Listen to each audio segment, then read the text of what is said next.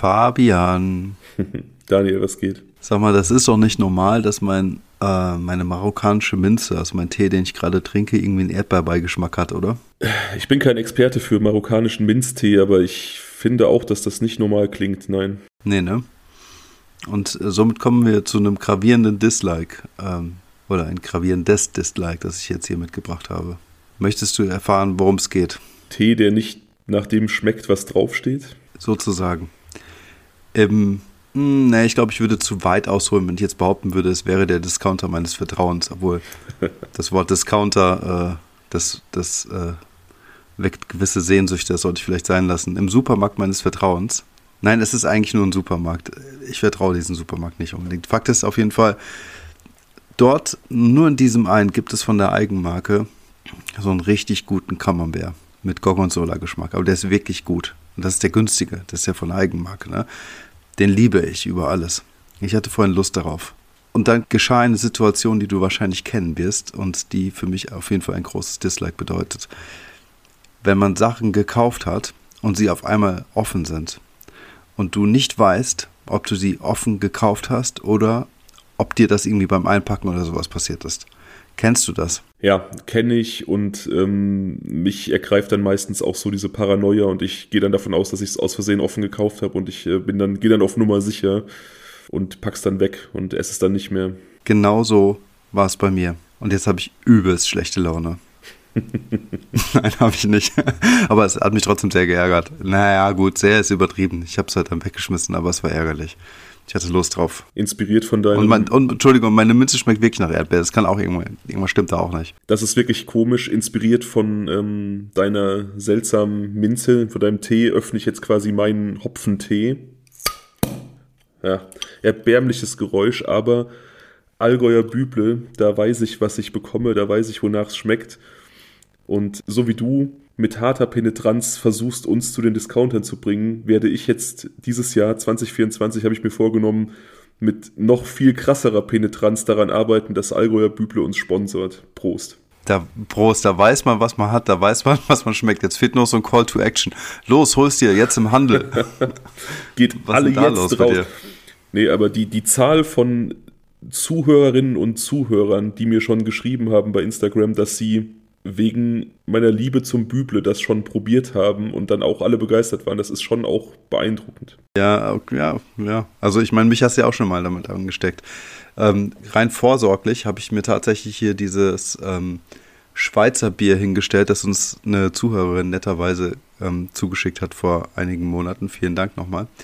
Und ja, falls ich es äh, aufgeben sollte mit meinem Tee, greife ich eventuell auch dazu. Hm. Du meinst diese gelbe Dose mit dem Widder drauf? Diesen, ja, genau. Das, genau, schmeckt, genau. das schmeckt absolut hervorragend. Ich habe das ähm, auch, weiß ich gar nicht, bei irgendeiner Aufnahme oder einfach so getrunken. Das schmeckt wirklich nee, hervorragend. Nee, einfach so. Nee, das hast du einfach so gemacht. Okay, ich habe ja. gedacht, wir stoßen hier an. Und dann habe ich dich gefragt und du hast gesagt, es ist schon weg.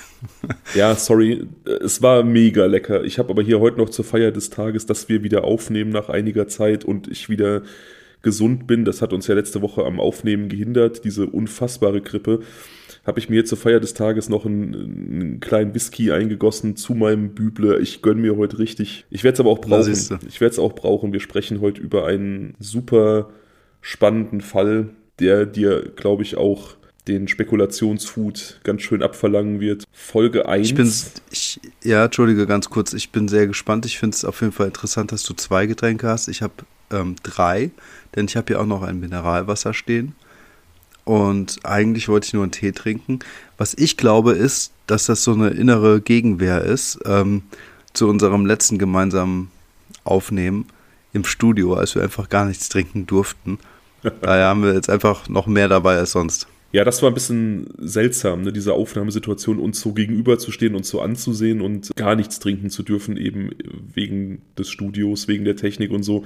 Hm. Ich habe auch schon ein paar Zuhörerinnen erzählt, die äh, uns angeschrieben haben wegen der Radiofolge, dass das auch aus mehreren Gründen so ein bisschen ungewohnt war. Zum einen, weil wir einfach so ein bisschen Lampenfieber hatten, zum anderen aber auch, weil wir immer so im Hinterkopf hatten, maximal 50 Minuten Nettozeit. Also man musste so das Abschweifen auch irgendwie im, im Zaum halten. Aber ich finde, wir haben uns trotzdem ganz gut akklimatisiert da in diesem Setting. Ja, auf jeden Fall. Auf jeden Fall, das würde ich auch sagen. Und ähm, ja, alles gut, es geht ja wirklich klar mit dem Nicht-Trinken, solange. Ja, voll. Es geht schon. Voll. Es ist auf jeden Fall total surreal, jetzt irgendwie im Radio zu sein und da auch irgendwie vielen Dank an die Community, an unsere True Crime Family, weil wenn ihr nicht so unfassbar geil supporten würdet, dann wären wir wahrscheinlich nie in diese Position gekommen, sowas machen zu können. Also ähm, vielen lieben Dank für, für euch einfach. Ja, das glaube ich auch. Deswegen auch von mir vielen lieben Dank. Ähm, es ist ein wunderschönes gemeinsames Wachsen mit euch. Es, macht sehr viel Spaß. Ja, auf jeden Fall.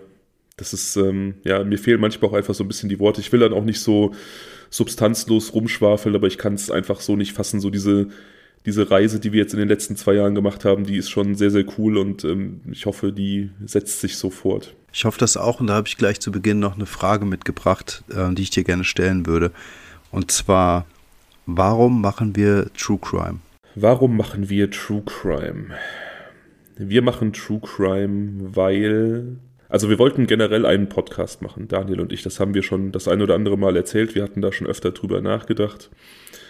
Und eigentlich sollte das eher so gesellschaftlich, soziologisch, politisch werden. Irgendwie so das, was wir halt im Abschweifen tun, das wollten wir eigentlich als Podcast tun. Hm. Aber meine True Crime-Liebe ist einfach riesig groß und speziell während äh, des Lockdowns, während Corona, da habe ich einfach unglaublich viel True Crime konsumiert und irgendwie habe ich Bock bekommen, das auch zu machen, weil ich eben diese Leidenschaft in mir spüre und weil ich immer auch dieses Gefühl hatte, das kann man auch, also das kann man auch selber machen. Klar gibt es unfassbar viele Formate, die qualitativ sehr, sehr hochwertig sind, aber ich hatte immer das Gefühl, man kann da was ähnlich Gutes auf die Beine stellen und ja, dann habe ich Daniel gefragt, ob er auch grundsätzlich darauf Lust hätte, weil ich weiß, dass es eigentlich nicht so sein Genre war und war dann umso erleichterter, als er zugestimmt hat. Ja, es ist ja schon irgendwie so ein, so ein Corona-Baby hier, ne? Es, es gibt ja noch eine, es gibt ja noch so eine Meta-Ebene ähm, für warum machen wir True Crime und warum machen wir den Podcast. Und das passt jetzt auch wieder zur True Crime Family und zum gemeinsamen Wachstum. Ich habe dir das mal so ansatzweise erzählt. Das hat ja für mich noch eine ganz andere Bedeutung als, ähm, als für dich vielleicht. Ich habe ähm, in der Gastfolge Johanna äh, über meine Depressionen gesprochen und ich habe damals gemerkt, wie ich mich menschlich auch einfach unheimlich verändert habe und von so jemandem, der immer sehr offen war und auf Leute zugegangen ist, zu jemandem geworden bin, der sich sehr zurückgezogen hat und der fast schon so eine Art Menschenhass entwickelt hat. Also jetzt einfach nicht unter Menschen sein wollte, keine soziale Batterie und so. Hm. Und das hier hat auch was Therapeutisches für mich. Also so wieder dieses mhm. an, die, an die Öffentlichkeit gehen und über Dinge sprechen, die mir Spaß machen und dadurch auch mit Menschen connecten, das hat für mich auch so eine therapeutische Wirkung tatsächlich. Das war damit inhärent gedacht und ja, umso besser ist es natürlich oder umso cooler ist es natürlich, dass es so angenommen wird. Mhm. Ja, auf jeden Fall. Das ist auch so. Ich würde auch sagen, ähm, ich würde tatsächlich auch mhm. sagen, sorry, ich wollte dich nicht unterbrechen, ich würde tatsächlich auch mhm. sagen, dass ich so in den letzten zwei Jahren auch wieder ich selbst geworden bin und das hat auch zum Großteil auch hiermit zu tun. Mhm. Tja, das ist absolut mega, ne? Das ist echt verrückt. Und das war auch, also keine Therapie, die, die wir ja aus, sagen wir mal, diesen Therapie, Therapiegründen oder sowas äh, begonnen haben oder so, ne? Sondern das ist zwar, wie du schon gesagt hast, also äh, mehr oder minder so ein Hirngespinst, dass wir dann einfach los äh, gestartet sind. Hm. Aber ähm, es war ja niemals so diese therapeutische Absicht dahinter oder so. Ja, wie gesagt, für mich war das schon so. Ich habe es dann dir gegenüber äh, am Anfang nicht kommuniziert, irgendwann so zwischendrin dann mal. Aber das wusstest du ja nicht vorher, dass das so eine Art Therapie wird. Doch. Oder? Doch, doch. Ja? Okay. Also alleine dieses sich trauen, das überhaupt zu machen, weil ich hatte lange Selbstzweifel. Du weißt, ich hätte gerne schon lange vorher angefangen mit einem Podcast und äh, ich hatte dann ganz oft dieses Gefühl, warum sollte mir irgendwer zuhören, weil das halt einfach diese Selbstzweifel sind, die im Laufe dieser Depression auch in einem gewachsen sind. Und alleine dieses es angehen und ähm, es starten, das hatte schon was Therapeutisches. Hm. Also ich, ich denke, wir hatten ja immer diesen Knackpunkt in der, ähm, diesen, diesen Umschalthebel in der Folge mit den Ofis, ne? Wo wir dann uns auch irgendwie aufgelockert haben und angefangen haben, ein bisschen lockerer zu reden, ein bisschen mehr Smalltalk zu führen und abzuschweifen. Abschweifen kann man sich heutzutage gar nicht mehr vorstellen. Das gab es vorher nicht. Hm. Und ich glaube, in dem Moment ist auch ganz viel passiert, also mit uns. Ja, auf jeden Fall, die Ofis, die haben uns gelockert. Da haben wir uns ja auch das erste Mal getraut, wirklich irgendwie Witze zu machen, also so ein bisschen lockerer auch zu sprechen. Und da würde ich sagen, haben wir so unseren Stil so richtig gefunden. Hm. Ja, weißt du, ich werde das manchmal auch gefragt, wie das so bei mir ist. Ähm, oder viele Leute bei mir aus dem Umfeld können, haben mit dem Genre nichts zu tun, können damit nichts anfangen. Und ich kann das auch total gut verstehen, weil ich es von meiner Natur aus, und daraus mache ich auch keinen großen Hehl, das habe ich ja schon mehrfach gesagt, eigentlich auch nicht tue. Ähm, ich finde das im Großen und Ganzen auch sehr erschreckend und beängstigend, worüber wir sprechen. Ne? So dass ich schon auch immer wieder mich frage, so, hey, hm, warum denn True Crime so? Ne? Also, was ziehe ich da Positives raus? Ich wage es gar nicht, von einem Unterhaltungswert zu sprechen, weil ich das einfach komplett eigentlich deplatziert finde.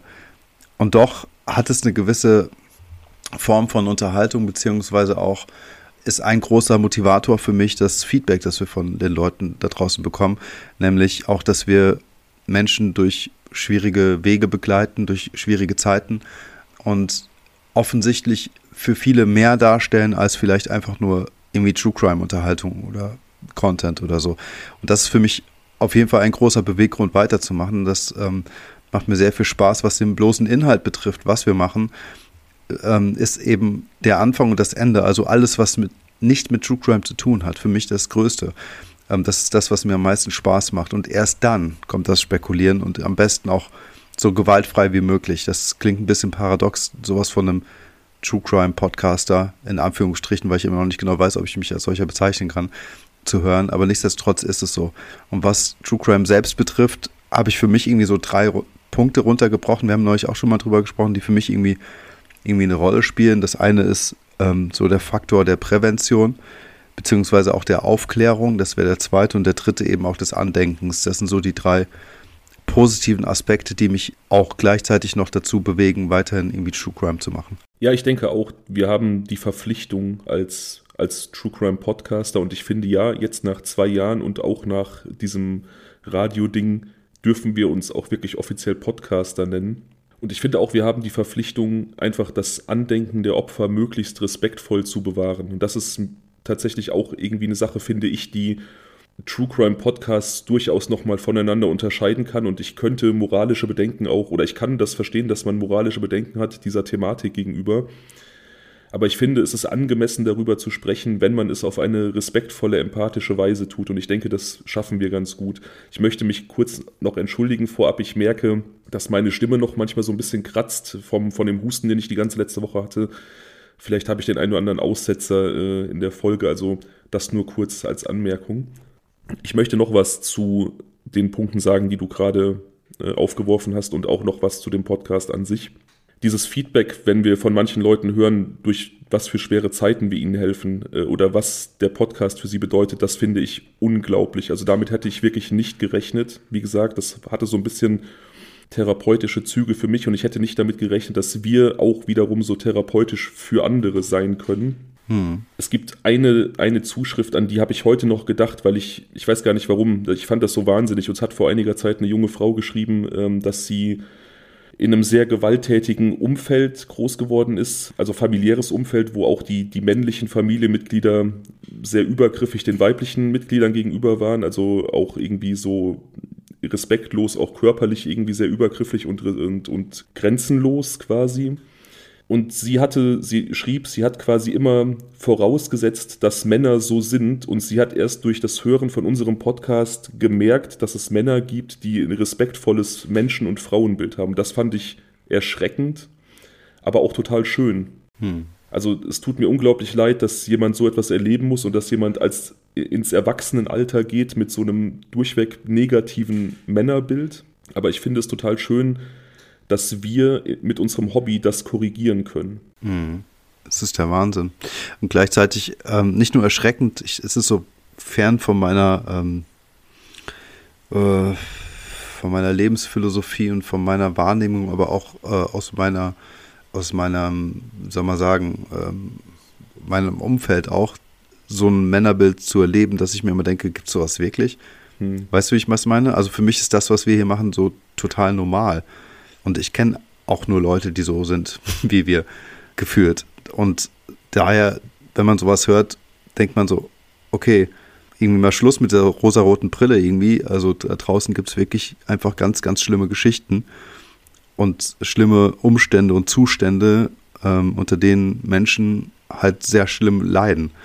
Und ähm, eben in dem Fall auch äh, Frauen. Ja, absolut. Und dann noch eine Sache zu dem Thema, warum machen wir den Podcast? Was bedeutet uns der Podcast? Da ähm, möchte ich noch einen, ein letztes Geheimnis quasi lüften, warum dieser Podcast mir wichtig ist und was da irgendwie noch hintersteckte. Das hatte nämlich nicht nur diesen therapeutischen Ansatz, das hatte noch einen ganz anderen. Ich habe in einer Folge mal erwähnt, dass ich ähm, einen Sohn habe und äh, ich habe in einer der letzten Folgen äh, mir gewünscht für 2024 als einen meiner Wünsche mittelfristig mehr Zeit mit meinem Sohn. Und du weißt es, ihr True Crime Family wisst es noch nicht. Ich habe ihn seit fünf Jahren tatsächlich nicht gesehen, aus verschiedenen Gründen. Einer der Gründe, diesen Podcast zu starten, war tatsächlich auch die Hoffnung, dass er sich irgendwann fragt, wer sein Vater ist und vielleicht auf diesen Podcast stößt und im Zuge dessen merkt, dass ich gar kein schlechter Typ bin. Boah, das ist krass. Da bekomme ich jetzt wirklich Gänsehaut, ne? Das ist wirklich krass. Das ist wirklich krass. Und also, ja, boah, das ist wirklich heftig. Also, ja, wie recht du damit hast. Also, es ist strategisch total klug von dir, wenn ich das mal so sagen darf, aber auf der anderen Seite, ja, wie recht du damit hast. Weil ich meine, ich, das, so wie wir uns hier unterhalten, so reden wir halt auch normal und wir reden immer so. Also, das ist so ein ganz authentisches Gespräch. Von daher ist es ein wahres Abbild von unseren Persönlichkeiten und daher stimmt das so sehr. Darüber habe ich noch nie nachgedacht. Ja, genau. Wir sind hier, wie wir immer sind. Wir haben keine Masken auf, wir spielen keine Rollen. Wir sind Daniel und Fabian, wir sind komplett authentisch. Und wer uns hier in, diesem, in dieser Form irgendwie angenehm und sympathisch findet, der würde das auch im richtigen Leben tun. Und das ist eben auch so eine Sache, finde ich, die, die mir auch einfach wichtig ist, aus eben unter anderem diesem Grund. Ne? Ja, auf jeden Fall. Ich denke mir halt manchmal, ich denke mir, weißt du, was ich mir dazu manchmal denke? Also jeder von uns hat ja schon mal irgendwie so einen schlechten Tag oder sowas, ne? Wo man, ähm, keine Ahnung, im Stress ist, irgendwie bla bla bla. Ihr wisst, was ich meine, ne? Man ist irgendwie zwischen Terminen, muss noch das erledigen, jenes erledigen und einkaufen, weiß ich nicht was. Und ich denke mir halt immer, solche Momente hat einfach jeder von uns und ich habe sie halt auch ganz häufig, weil irgendwie, keine Ahnung, man hat halt viel zu tun. Und dann denke ich mir immer, würde mich in so einem Moment jetzt irgendwie ein Zuhörer da draußen antreffen, könnte ich mir vorstellen, dass die Person dann, wie soll ich das sagen, mit meinem Podcast ich, also eine, eine Differenz zwischen diesem Auftritt und meinem Podcast ich sehen würde, weil die Person vielleicht mit meiner Stimme was anderes assoziierte oder sowas. Mhm. Weißt du? Also man ist halt permanent auch in so verschiedenen gesellschaftlichen Rollen und Situationen gefangen, die zwangsläufig dazu führen, dass man aber auch verschiedene Facetten eines Ichs hat. Das will ich damit sagen. Und das ist ganz natürlich. Das hat jeder. Ja, definitiv. Definitiv. Das ist, ja, ich kann da nichts hinzufügen. Du hast es sehr, sehr gut beschrieben. Ja, aber kennst du das? Weißt du, was ich, wie ich das meine? Ja, natürlich. Absolut, klar. Wir, wir schweifen wieder übertrieben ab. Ne? Ja, ich habe auch gerade irgendwie versucht, einen angenehmen und äh, eleganten Übergang jetzt zum Fall zu finden. Ich denke, ich steige einfach ein. Wir begeben uns ins Jahr 2014, Daniel, und wir sprechen heute über einen Fall, der absolut einzigartig ist der so ein bisschen die Grenzen des deutschen Rechtsstaates uns vor Augen führt und der einfach viele Facetten bietet und viel Diskussionsansätze. Wir sprechen über einen Mann, dessen Namen du möglicherweise schon gehört hast, Manfred Seel. Sagt dir der Name etwas? Mm -mm. Gut, dann kann ich ja ganz normal beginnen. Das Jahr 2014 ist kein gutes für Manfred Seel, beziehungsweise das Jahr 2013 endet nicht sehr gut für Manfred Seel. Bei ihm wird Speiseröhrenkrebs diagnostiziert und das verschafft ihm eine relativ kurze Lebenserwartung, die ihm noch bleibt. Manfred Seel ist dieser ältere Herr auf den Bildern, die ich dir geschickt habe, der auf einem Bild beispielsweise mit einer Klarinette musiziert und es gibt dann auch noch so ein etwas jüngeres Bild von ihm, wo er so auf so einem Schwarz-Weiß-Bild als dunkelhaariger junger Mann auf so einem Tisch sitzt. Ja. Moment, ich lade die Bilder gerade. Ja. Ähm, genau ich muss zu diesen beiden Bildern sagen, das sind die beiden ersten Bilder, die ich mir eben auch angesehen habe. Und dann habe ich mir nur gedacht, hey, was für ein freundlicher Lebemann. Also ich fand den irgendwie so super sympathisch auf diesem Bild mit der Klarinette. Der sieht irgendwie so aus wie der Musiklehrer von nebenan, finde ich. Ne? So ja, perfekt, genau. Wie, wie, wie ein Musiklehrer, exakt. Und ähm, das andere Bild, wie er da im Schneidersitz, einer Fluppe und irgendwie so ein Bier auf einer Bank in einer Art Atelier oder sowas, auf so einer Holzbank in einem Atelier sitzt, das hat einfach enormen Style-Faktor irgendwie. Das ist durch und durch Ende 70er, Anfang 80er, so um den Dreh oder so. Da sieht man einen jungen Mann mit Visionen und Ideen und irgendwie so ein, ja, so leicht, äh, so, so ein Schelm, schelmigen Lächeln und so, ne? Und also, da würde ich schon sagen, ich finde solche Vergleiche zwischen einer Person, einem Menschen, wie er in jungen Jahren und wie er in, im, im Alter aussieht, total faszinierend, weil dazwischen einfach das Leben stattgefunden hat. Ja, tatsächlich ist das so. Und das Leben des Manfred Seel war vermutlich ein Leben voller Abgründe, denn dieser Eindruck, der nette Musiklehrer von nebenan, der täuscht so ein bisschen, denn wahrscheinlich sprechen wir bei Manfred Seel von einem der schlimmsten Serientäter Deutschlands. Das kann man allerdings noch nicht so hundertprozentig sagen oder wird man vielleicht auch niemals können, denn Manfred Seel, der Mörder oder diese Seite von Manfred Seel trat erst nach seinem Tod zutage und gegen Tote wird nicht ermittelt und so lässt sich nur grob rekonstruieren und erahnen, für wie viele Verbrechen dieser Mann vermutlich verantwortlich war. Wow. Doch eins nach dem anderen. Im November 2013 wird bei Manfred Seel, wie gesagt, Speiseröhrenkrebs diagnostiziert. Es ist klar, dass da nur noch ein relativ geringes Zeitfenster für ihn besteht und ich fühle da komplett mit. Ich kann mich noch wie heute dran erinnern, als ähm, mein Vater uns in unserer oder mich in unserer damaligen WG besucht hat auf einen Kaffee und ich wusste, irgendwas stimmt nicht, weil er spontan vorbeigekommen ist und um einen Kaffee zu trinken. Und er hat mir dann seine Krebsdiagnose eröffnet und ich kann mich noch so genau an dieses Gefühl erinnern in unserer ähm, äh, Küche. Dieser Geschmack des Kaffees, diese Leere in mir und so wird sich wahrscheinlich auch Manfred Seels Familie gefühlt haben. Das ist ja nun wirklich eine sehr niederschmetternde Diagnose, vor allem in diesem Fall, wo relativ klar ist, dass er nicht lange damit wird leben können. Absolut. 2014 beginnt dann auch sehr schwierig für ihn. Nicht nur ist sein Gesundheitszustand sehr angeschlagen und zunehmend schlechter. Ein langjähriger Jugendfreund und Geschäftspartner von ihm verstirbt überraschend und auch seine Ehefrau verstirbt im Jahre 2014. Also eine Zeit der Schicksalsschläge für Familie Seel und auch er verstirbt neun Monate nach seiner Diagnose am 26. August 2014 an eben seinem Speiseröhrenkrebs. Er ist zu diesem Zeitpunkt 67 Jahre alt, also auch noch relativ jung. Ja, auf jeden Fall.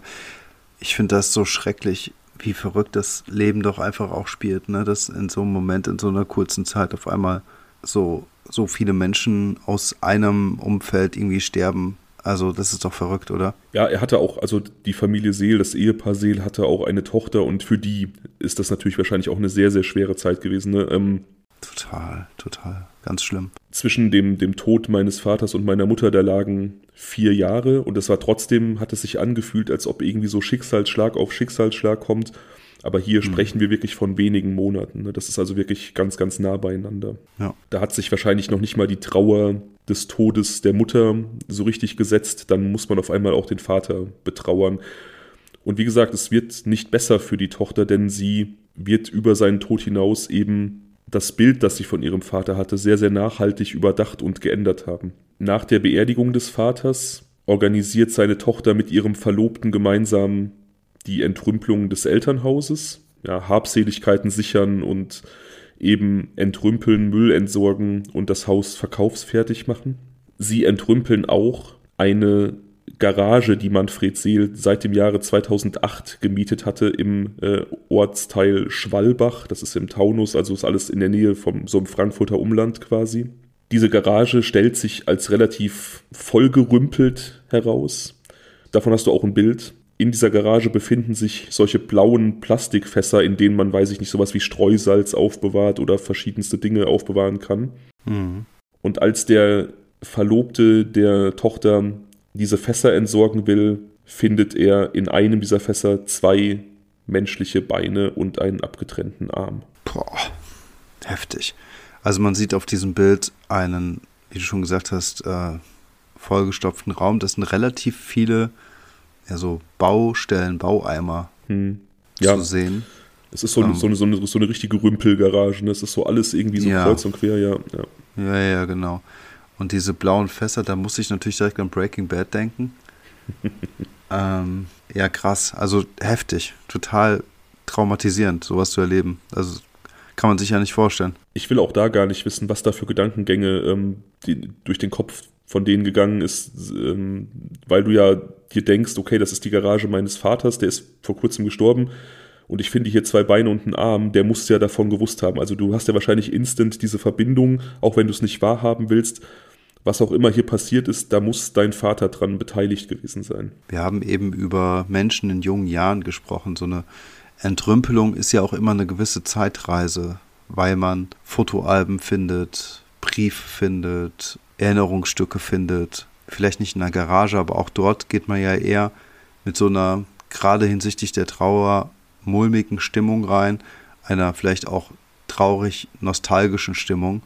Und wenn man dann so eine derartige böse Überraschung erlebt, muss einem das, glaube ich, komplett irgendwie äh, einem den Boden unter den Füßen wegziehen. Ja, auch da kann ich mich an eine Anekdote aus meiner Jugend erinnern, wie ich als, keine Ahnung, 13-Jähriger auf dem Dachboden ähm, nach Sachen gesucht habe oder nach irgendwas gestöbert habe und habe dann da die ähm, diesen Häftlingsausweis meines Vaters gefunden. Ich wusste bis zu dem Zeitpunkt nicht, dass der im Gefängnis war. Ach, wusst, es, wusste das nicht? Ich wusste das nicht. Ich habe dann da so eine, also so, ja, so, eine, so einen Haftausweis gefunden. Und dann war klar, also da war dann so Gefangenennummer und ähm, Justizvollzugsanstalt. Es war halt klar, dass der offensichtlich mal im Gefängnis war. Und ich wusste dann erst gar nicht, wie ich das ansprechen sollte. Mhm. Und habe es dann irgendwann doch gemacht. Und dann hat sich das dann halt, äh, dann hat sich mir das erschlossen, dann wurde mir das erklärt. Aber dieser dieser, ähm, dieser Gedanke, einfach das zu finden und das Bild, das man von seinem Vater hat, so irgendwie zu korrigieren in die Richtung, ich hm. weiß da was nicht und der hat was getan, was ihn auf jeden Fall ins Gefängnis gebracht hat. Das war ein sehr, sehr komisches Gefühl. Glaube ich dir. Und wahrscheinlich hast du im ersten Moment alles Mögliche dir vorgestellt, oder? Ja, natürlich. Ja. Und wie gesagt, auch hier, ne, das wird ja die Tochter von Manfred Seel und auch der Verlobte, die werden das auch durchleben, aber halt natürlich nochmal potenziert mal 500. Ja, sicher, weil was soll verdammt nochmal ähm, rechtfertigen, dass darin Gliedmaßen zu finden sind, ne? Also, ja. da ist so ein Gefängnisausweis, was ja schon echt eine total heftige Nummer ist, ein Witz gegen. Die beiden rufen jedenfalls die Polizei natürlich und informieren die von diesem Fund und die Polizei öffnet auch andere Fässer in der Garage und findet in diversen dieser blauen Fässer Leichenteile und verbringt diese in die Rechtsmedizin und die Identität der Frau kann relativ schnell geklärt werden, denn ihre Fingerabdrücke sind einstellig bekannt. Es handelt sich um die 43-jährige Britta Diallo, die aktenkundig war bei der Polizei wegen äh, Prostitution, Drogendelikten und sowas. Also das war jemand, der sich so im Frankfurter Straßenstrich Rotlichtmilieu bewegt hat und immer wieder wegen Drogendelikten und Beschaffungskriminalität aufgefallen ist. Und deswegen konnte die Polizei eben sehr, sehr schnell diese Leiche identifizieren. Man wusste gar nicht, dass die vermisst war, also die hatte niemand als vermisst gemeldet. Man konnte dann irgendwann so rekonstruieren, dass die vermutlich so im Herbst 2003 verschwunden sein muss. Ab da wurde sie nicht mehr gesehen im Frankfurter Bahnhofsviertel von irgendwelchen Kolleginnen und anderen Leuten, die sie da kannten. Also das ist wohl so eine relativ verschworene Gemeinschaft auch von, nicht nur von den, den Damen, die da gearbeitet haben, sondern auch von irgendwelchen Kioskbesitzern und Besitzerinnen, die dann auch schon mal den irgendwie einen Kaffee ausgegeben haben oder so. Also man kannte sich so. Ja. Mhm. Glaube ich.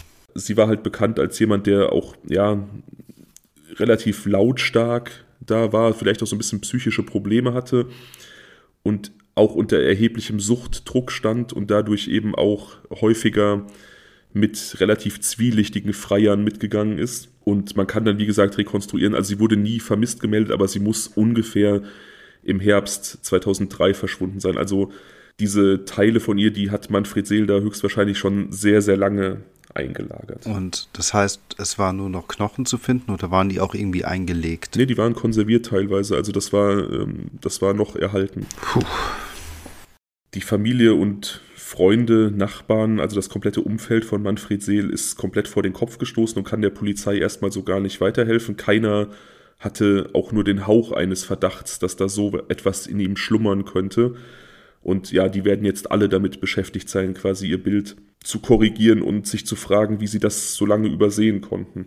Weiter natürlich erschwert die Ermittlungsarbeit, dass äh, Britta Diallo eben auch wohnungslos war. Also man kann auch da, jetzt hat man keinen genauen Anhaltspunkt, ab wann hat sie ihre Wohnung nicht mehr besucht, ab wann sind vielleicht irgendwie Mietzahlungen ausgeblieben, sodass man, wie gesagt, nicht zu hundertprozentig weiß, wann sie verschwunden ist. Aber man grenzt das eben so auf den Herbst 2003 ein etwa fünf Jahre bevor Manfred Seel diese Garage in Schwalbach angemietet hat. Das heißt, er wird diese Leichenteile vorher irgendwo anders auch schon eingelagert haben. Ja, das wäre nämlich meine Frage gewesen, mhm. ähm, ob es da jetzt irgendwie durch diese Garagenmietung irgendwie ähm, Hinweis auf das Verschwinden äh, gab oder so, aber offensichtlich ja nicht. Weiß nee. denn oder konnte, konnte denn die Tochter irgendwie rekonstruieren oder sich an irgendwas erinnern, ob es vielleicht vorher eine andere Garage gegeben hat oder ob es da vielleicht einen Schuppen im Haus gab oder irgendwie sowas. Genau, es gab ein, ein so ein Schrebergartengrundstück ebenfalls im Taunus in Kronberg und man vermutet, dass da vorher dann diese Dinge gelagert wurden und vielleicht auch das Verbrechen an sich begangen wurde. Mhm. Man kann dann rekonstruieren, dass Britta Diallo gelebt hat, als der Mörder ihr vermutlich mit einer Handsäge Arme und Beine abgetrennt hat. Also das hat sie offenkundig lebendig mitbekommen. Boah. Wo, woher weiß man das? Also wie kann man sowas herausfinden? Das kann man an dem Durchblutungszustand, an verschiedenen, also wie auch Wundränder aussehen. Es gibt da verschiedene Marker, an denen man das auslesen kann. Ich bin da auch kein totaler Experte. So ein paar Sachen weiß ich, aber ja, man kann das, wie gesagt, ähm, man kann das rekonstruieren, ja. Das ist natürlich ein sehr, sehr grauenhaftes Szenario. Zudem wurden ihr Schnitt- und Stichwunden zugefügt, teils antemortem, teils postmortal und Nägel in Knie, Brüste, Becken und Vaginalbereich geschlagen. Das kann man dann nicht mehr hundertprozentig nachvollziehen, ob das nach ihrem Tod geschah. Ich hoffe, dass es so war. Boah. Bei einer Hausdurchsuchung stößt die Polizei auf extreme Mengen von pornografischen Filmen und Zeitschriften, aber wirklich absolute Nischenpornografie, genau Medien, die solche Gewaltpornografie auch abbilden. Also das, was Britta Diallo da passiert ist und das, was vermutlich auch seinen mutmaßlichen weiteren Opfern passiert ist, sodass man davon ausgeht, dass diese, diese Gewaltpornografie ihm teilweise auch als Anregung gedient hat für seine Taten. Und da war wohl alles dabei, also alle möglichen Arten des, des, des Folterpornos, pädophile Dinge, ähm, kannibalistische, nekrophile. Also der war wirklich offensichtlich sehr breit interessiert an diesem Spektrum diverser Abartigkeiten, um das mal so auszudrücken. Boah, komplett eine Welt, die ich noch nie begreifen konnte. Nie. Also, weißt du, ich bin ja wirklich komplett tolerant für alles, aber also wenn es um sowas wie, keine Ahnung, Vergewaltigung geht, um ähm, Folter und diese ganzen Snuff-Dinger da und weiß nicht, wie das sich das jetzt genau als Genre schimpft, das konnte ich noch nie nachvollziehen. Nie. Also verstehe ich nicht. Ich auch nicht, ähm, definitiv nicht. Ich kann auch nicht, also ich kann auch nicht verstehen, woher diese Sehnsucht danach kommt, ja nicht nur andere zu demütigen, sondern auch wirklich so die, die Grenzen der, gesellschaftlich festgelegten Moral irgendwie so krass zu verschieben und zu überschreiten. Aber ja, das ist wahrscheinlich eine Art von, von Störung, wie es ja Pädophilie beispielsweise auch ist. Und die kann man vermutlich irgendwie behandeln und dagegen ankämpfen oder eben, so wie Manfred Seel es scheinbar getan hat, äh, relativ frei ausleben. Ich meine, im Jahr 2003 war er dann 57 oder 56 oder sowas, ne?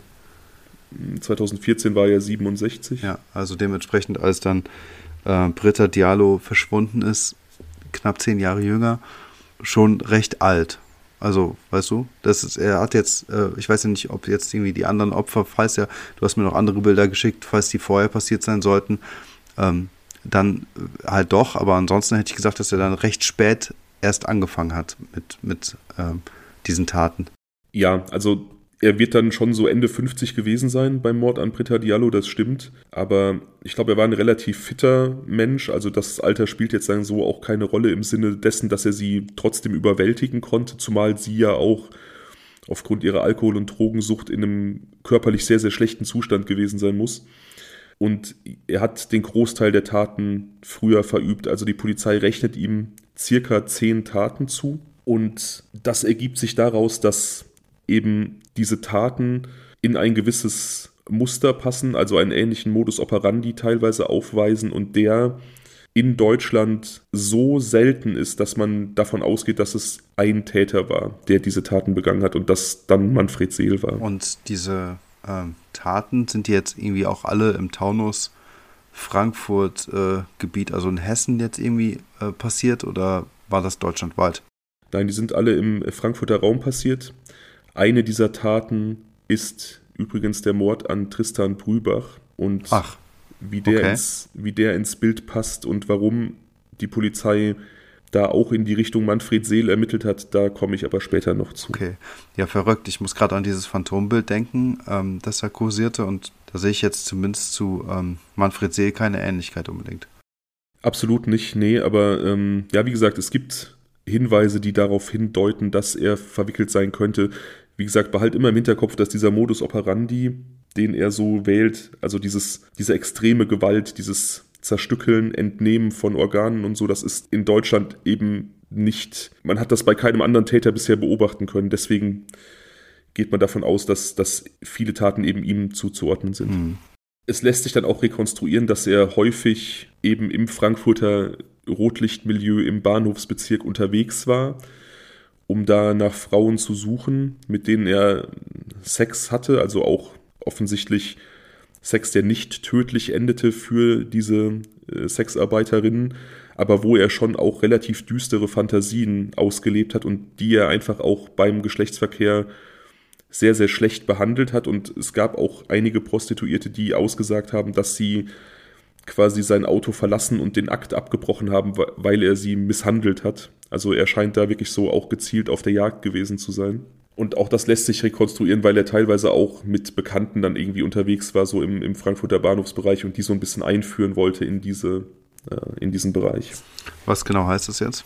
Er wollte dort Bekannte mit hinbringen, um ja, dort um, äh, Prostituierte zu suchen, oder was? Ja, und um den vielleicht so, um den vielleicht so ein bisschen so ein Teil seiner Welt zu öffnen. Also das heißt nochmal, er war verheiratet mhm. und hatte gleichzeitig Bekannte, die er dann heimlich oder ganz ähm, offiziell dort mit Nee, nee, nee, hat. natürlich so unter dem Siegel der Verschwiegenheit. Ich glaube, seine Frau wusste da nichts von. Das weiß man natürlich nicht, weil sie auch vor ihm verstorben ist. Man kann da jetzt nicht irgendwie sie fragen, ob es da vielleicht irgendwie ein Agreement gab, dass er ab und zu mal da ähm, auf den Strich gehen durfte. Aber die Tochter geht eher davon aus, dass das seiner Frau nicht bekannt war. Okay. Also ich finde es jedenfalls doppelt äh, heftig zu sagen, dass er auf der einen Seite dann da auf den Strich gegangen ist und ähm, dann noch seine Bekannten mit dorthin ge gebracht hat. Also zum einen zur reinen Prostitution, das finde ich schon schlimm, aber dann halt darüber hinaus noch um seinen dunklen Trieben nachzugehen und diese dann auch mit den äh, Bekannten zu teilen, das ist ja nochmal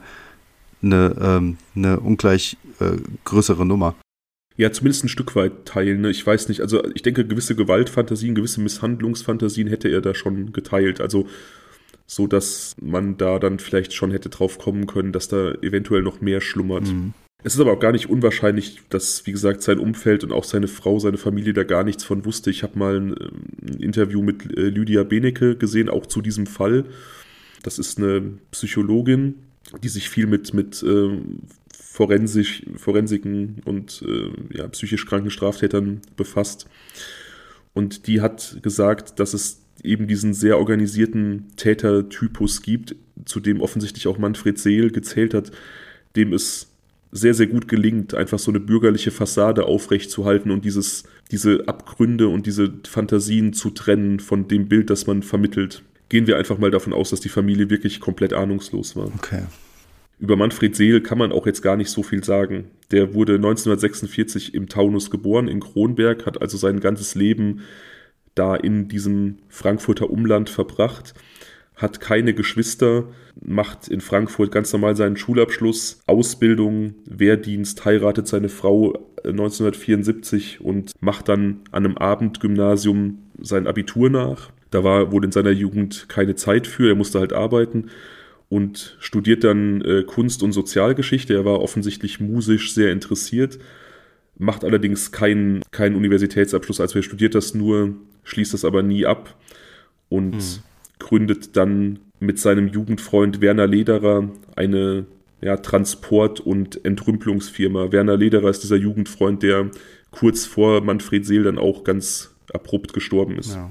Okay, aber Transport- und Entrümpelungsfirma bedeutet ja auf jeden Fall schon mal, dass er ja ein Profi oder, Ex Profi oder Experte im Transport eben war und ähm, quasi beruflich auch damit zu tun hatte, Dinge von A nach B zu bringen. Und ähm, insofern wundert mich das jetzt auch gar nicht mehr, dass, dass es dort diese blauen Kanister gegeben hat. Ja, und natürlich ähm, Entrümpelungsfirma, Transportfirma, das spricht dann halt auch dafür, dass es eben eventuell auch irgendwelche Lagerräumlichkeiten gab, in denen man Dinge tun konnte. Genau, er hatte Fahrzeuge wahrscheinlich, Hallen oder was auch immer was. Das gehört einfach mit dazu, dass er halt immer Dinge von einem Ort zum anderen gebracht hat und irgendwie zwischenlagern musste. Ganz genau, ja. 1979 bekommt Familie Seel Nachwuchs, die Tochter wird geboren und die kleine Familie wohnt zu dritt in einem äh, Einfamilienhaus. Und Manfred Seel zieht sich oft in den Keller zurück, wo er so angibt, dass er ja so werkelt. Aber seiner Frau und auch der Tochter ist der Zutritt zum Keller nicht gestattet. Also die wissen nicht, womit er sich da seine Zeit vertreibt, was er da tut. Auch seine Tochter und auch Nachbarn haben ihn dann auch öfter in seinem Keller irgendwie rumbrüllen hören, also so cholerische Wutanfälle äh, haben, aber hatten halt immer zu viel Schiss, irgendwie nachzuforschen, was der Vater da tut. Manfred Seel reist sehr viel, also neben diesem musischen und kulturellen Interesse möchte er die Welt sehen und tut das dann auch sehr oft mit seiner Frau. Die besuchen ähm, schon in den späten 70er Jahren, bereisen die eigentlich halb Europa, besuchen auch Afrika, die USA, Asien, also die sind sehr, sehr viel unterwegs.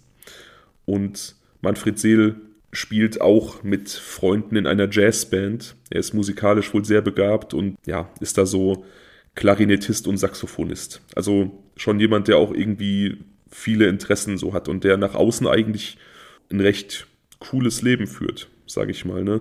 Selbstständiger, ja, äh, selbstständiger Unternehmer, reist viel, hat eine Band, ist musisch sehr begabt und so. Ne? Also ich wollte gerade sagen, also auf jeden Fall auch kein Einsiedler, ne? hat ein äh, soziales Kapital, nämlich eben viele Freunde offensichtlich, ist interessiert, erlebt was, also eigentlich hat er ein ganz tolles Leben, würde ich sagen. Genau, aber das scheint halt, wie gesagt, zum Großteil Fassade gewesen zu sein. Zumindest gibt es auch diesen anderen Manfred Seel. Freunde erzählen dann, dass Seel regelmäßig Sex mit anderen Frauen hatte neben der Ehe, also nicht nur mit Prostituierten, sondern auch mit irgendwelchen anderen Gespielinnen dass er und Werner Lederer, sein Geschäftspartner, gemeinsam eine Wohnung in Frankfurt angemietet haben, in denen sie dann ungestört Sex mit Prostituierten hatten, auch so Orgien gefeiert haben.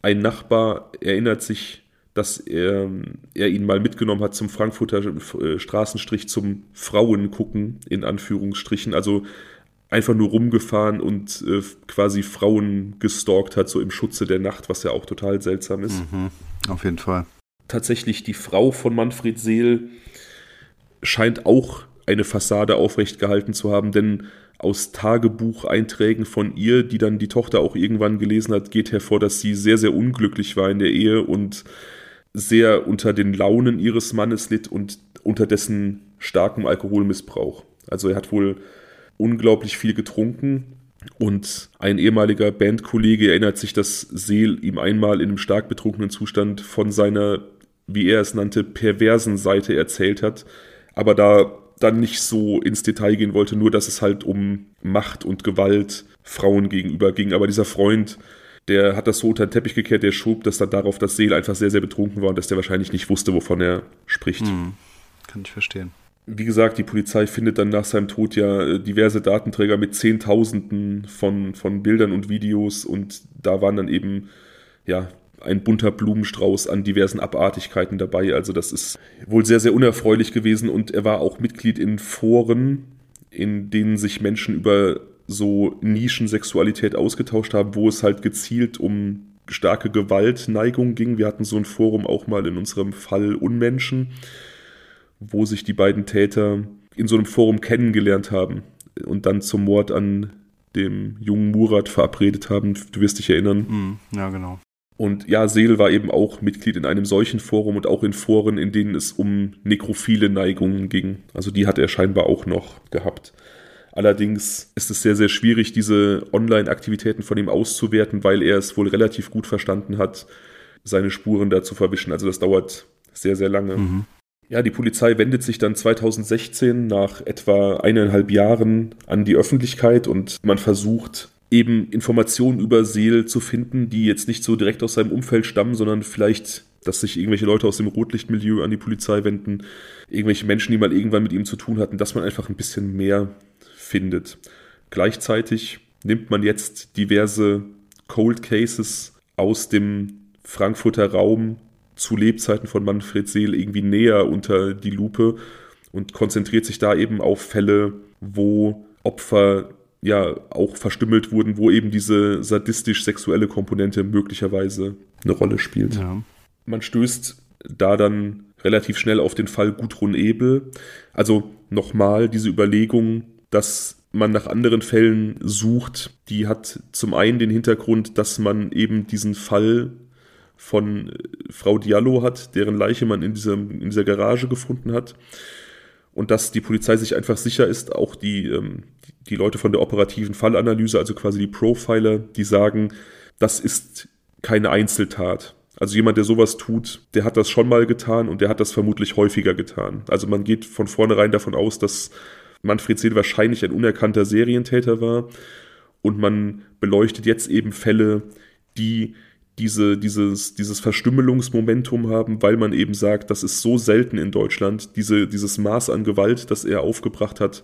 Wenn wir da Leute finden im Frankfurter Raum, auf die das passt, dann können wir relativ sicher sagen, dass er damit zu tun hatte. Hm. Ich verstehe nur nicht, warum er dann diese ganzen Beweisstücke aufbewahrt hat. Also war das jetzt irgendwie Teil seiner Fantasien oder wie soll man, waren das äh, so kleine Trophäen, die er dort irgendwie für sich verwahren wollte, ist wahrscheinlich im Nachgang irgendwie schwer herauszufinden, aber das verstehe ich halt so gar nicht. Denn er hätte ja wahrscheinlich auch über die Jahre und Jahrzehnte Möglichkeiten gehabt, diese zu entfernen oder zu entsorgen. Spätestens dann, als er seine Diagnose erhalten hat, hätte er es vielleicht tun können. Da war ihm vielleicht schon alles egal. Und er hat so eine nach, nach mir die Sinnflut-Mentalität ähm, entwickelt. Warum er das nicht getan hat, darüber kann man nur spekulieren, zumal die anderen Leichen, über die wir gleich sprechen werden, die anderen Opfer, die ihm zugeordnet werden, die sind alle entsorgt worden, in Anführungsstrichen. Warum er jetzt speziell diese eine Leiche behalten hat, ähm, das kann ich dir nicht sagen. Äh, da kann ich auch keine, keine irgendwie halbwegs sinnige Aussage zu treffen.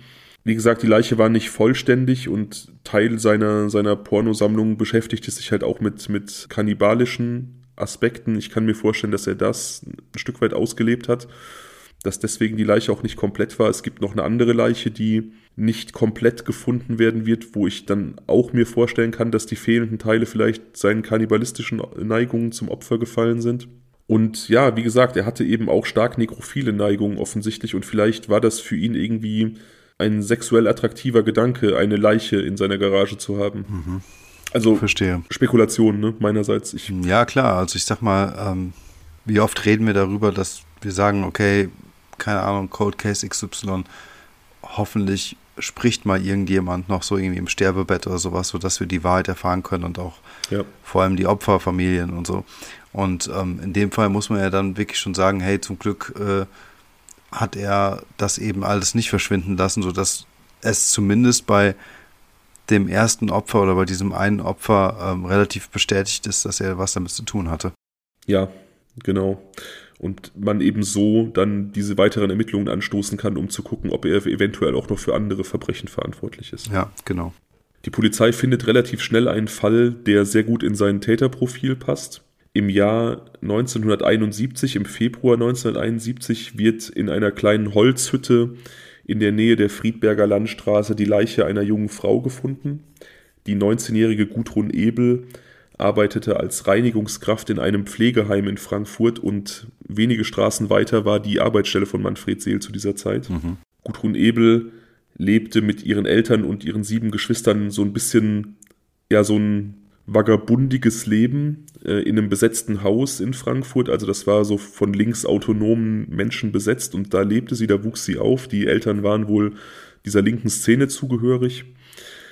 Ähm, und wie gesagt, sie arbeitete als Putzkraft. Sie galt als sehr scheues Mädchen, aber auch sehr, sehr, sehr, sehr nett, sehr tierlieb, sehr empathisch und die Familie oder die Geschwister gingen davon aus, dass sie ihren Täter gekannt haben muss, also dass sie nicht einer wildfremden Person in so ein abgelegenes Holzhäuschen gefolgt ist und in der Nähe war so eine Art Jugenddisco. Und sie hatte auch Alkohol im Blut und man weiß, dass auch Manfred Seel diese Disco zu diesem Zeitpunkt häufiger frequentiert hat. Da war er so ähm, Mitte 20. Also es könnte sehr gut passen, dass er sie daher kannte und sie sich in seiner Nähe einfach wohl und sicher gefühlt hat und dann vielleicht auch in, in der Absicht, ein Schäferstündchen zu haben, ihn dorthin begleitet hat. Jedenfalls, hm. Jedenfalls passt dann die Tat, der Mord an ihr eben zu diesen Manfred Seel zugeordneten Modus operandi. Sie wurde gedrosselt, ihre Bauchdecke wurde aufgeschnitten, Dünndarm, Gebärmutter und Eierstock entfernt und sie verstarb dann an diesen Verletzungen. Oh Gott. Deswegen spricht man oder deswegen verknüpft man die Taten von Manfred Seel auch immer sehr mit Jack the Ripper, denn auch dessen Modus operandi beinhaltete sehr stark die Entnahme von Organen. Also das ist tatsächlich eben etwas, was sehr spezifisch ist und sehr selten. Und das ist eben das, was ich dir ein, eingangs gesagt habe. Aufgrund dieser sehr spezifischen Grausamkeit dieser Taten geht man halt davon aus, dass die einem Täter zuzurechnen sind. Hm, verstehe. Nur zwei Monate nach Gudrun Ebel wird ein weiterer Leichnam gefunden, auch ganz in der Nähe. Die 23-jährige Hatice Erükerolu, die nach Deutschland gekommen ist aus der Türkei, um hier Arbeit zu finden und dann perspektivisch ihren Ehemann und ihre zwei äh, Kinder nachzuholen. Und wie der Zufall so wollte, begann sie eine Tätigkeit in dem gleichen Seniorenheim, in dem das vorige Opfer gearbeitet hat. Die beiden kannten sich allerdings nicht. Ähm, als Hatice Erikolulu angefangen hat, war Gudrun Ebel bereits verstorben. Die beiden kannten sich also nicht, aber wir erinnern uns, wirklich in fußläufiger Nähe zu diesem Seniorenheim fand sich Manfred Seel damaliges, damalige Arbeitsstelle. Es ist absolut gesichert, dass er in diesem Viertel sehr, sehr viel unterwegs war. Sind das jetzt hier der Reihe nach die Bilder der Damen, die du mir schickst? Weiß ich nicht, ähm, in welcher Reihenfolge ich dir die geschickt habe. Tatsächlich, ich glaube, Gudrun Ebel ist das aller, allerletzte Bild, was ich dir geschickt habe, weil zu ihr habe ich sehr schwer was gefunden. So. Die, das ist so ein junges Mädchen mit einer Katze auf dem Bild. Ah ja. Hm. Das passt dann eben auch dazu, dass sie ja, wie gesagt, ein sehr, sehr tierlieber äh, Mensch gewesen sein soll. Britta Diallo, das erste Opfer, das diese Ermittlungen losgetreten hat, die Leiche im Fass, das ist tatsächlich das erste, erste Frauenbild, das du hast. Eine, eine Frau mit sehr wildem, zerzausten Haar auf diesem Bild. Mhm. Und die ähm, Dame, von der wir jetzt gerade sprechen, Hatice, das ist die Dame mit der Brille, das dritte Bild. Ja, okay. Dann habe ich es ähm, ja fast richtig zugeordnet. Sie wurde ebenfalls angegriffen auf dem Nachhauseweg von der Arbeit. Offensichtlich auch sie weist Schnittverletzungen auf, auch im Schambereich. Ihre linke Brust wurde abgenommen und vermutlich wurde mit einem Stein auf ihren Kopf eingeschlagen. Beide Täter und sie rutschten während des Kampfes vermutlich einen kleinen Hang hinab Richtung Eisenbahnschienen und dabei wurde dann ihr Gesicht vollständig zertrümmert. Und wie gesagt, Manfred Seel kann mit dieser Gegend, mit diesem Tat- und Fundort einfach auch in, in Verbindung gebracht werden. Daher wird das quasi auch ihm zugeordnet. Verstehe. Ein weiterer Fall, der den Ermittlern ins Auge springt, ist der Cold Case Gisela Singh. Der spielte sich 1991 ab. Da wurde die 36-jährige Frau in einem Wald entdeckt, nachdem sie mehrere Wochen nicht gesehen wurde.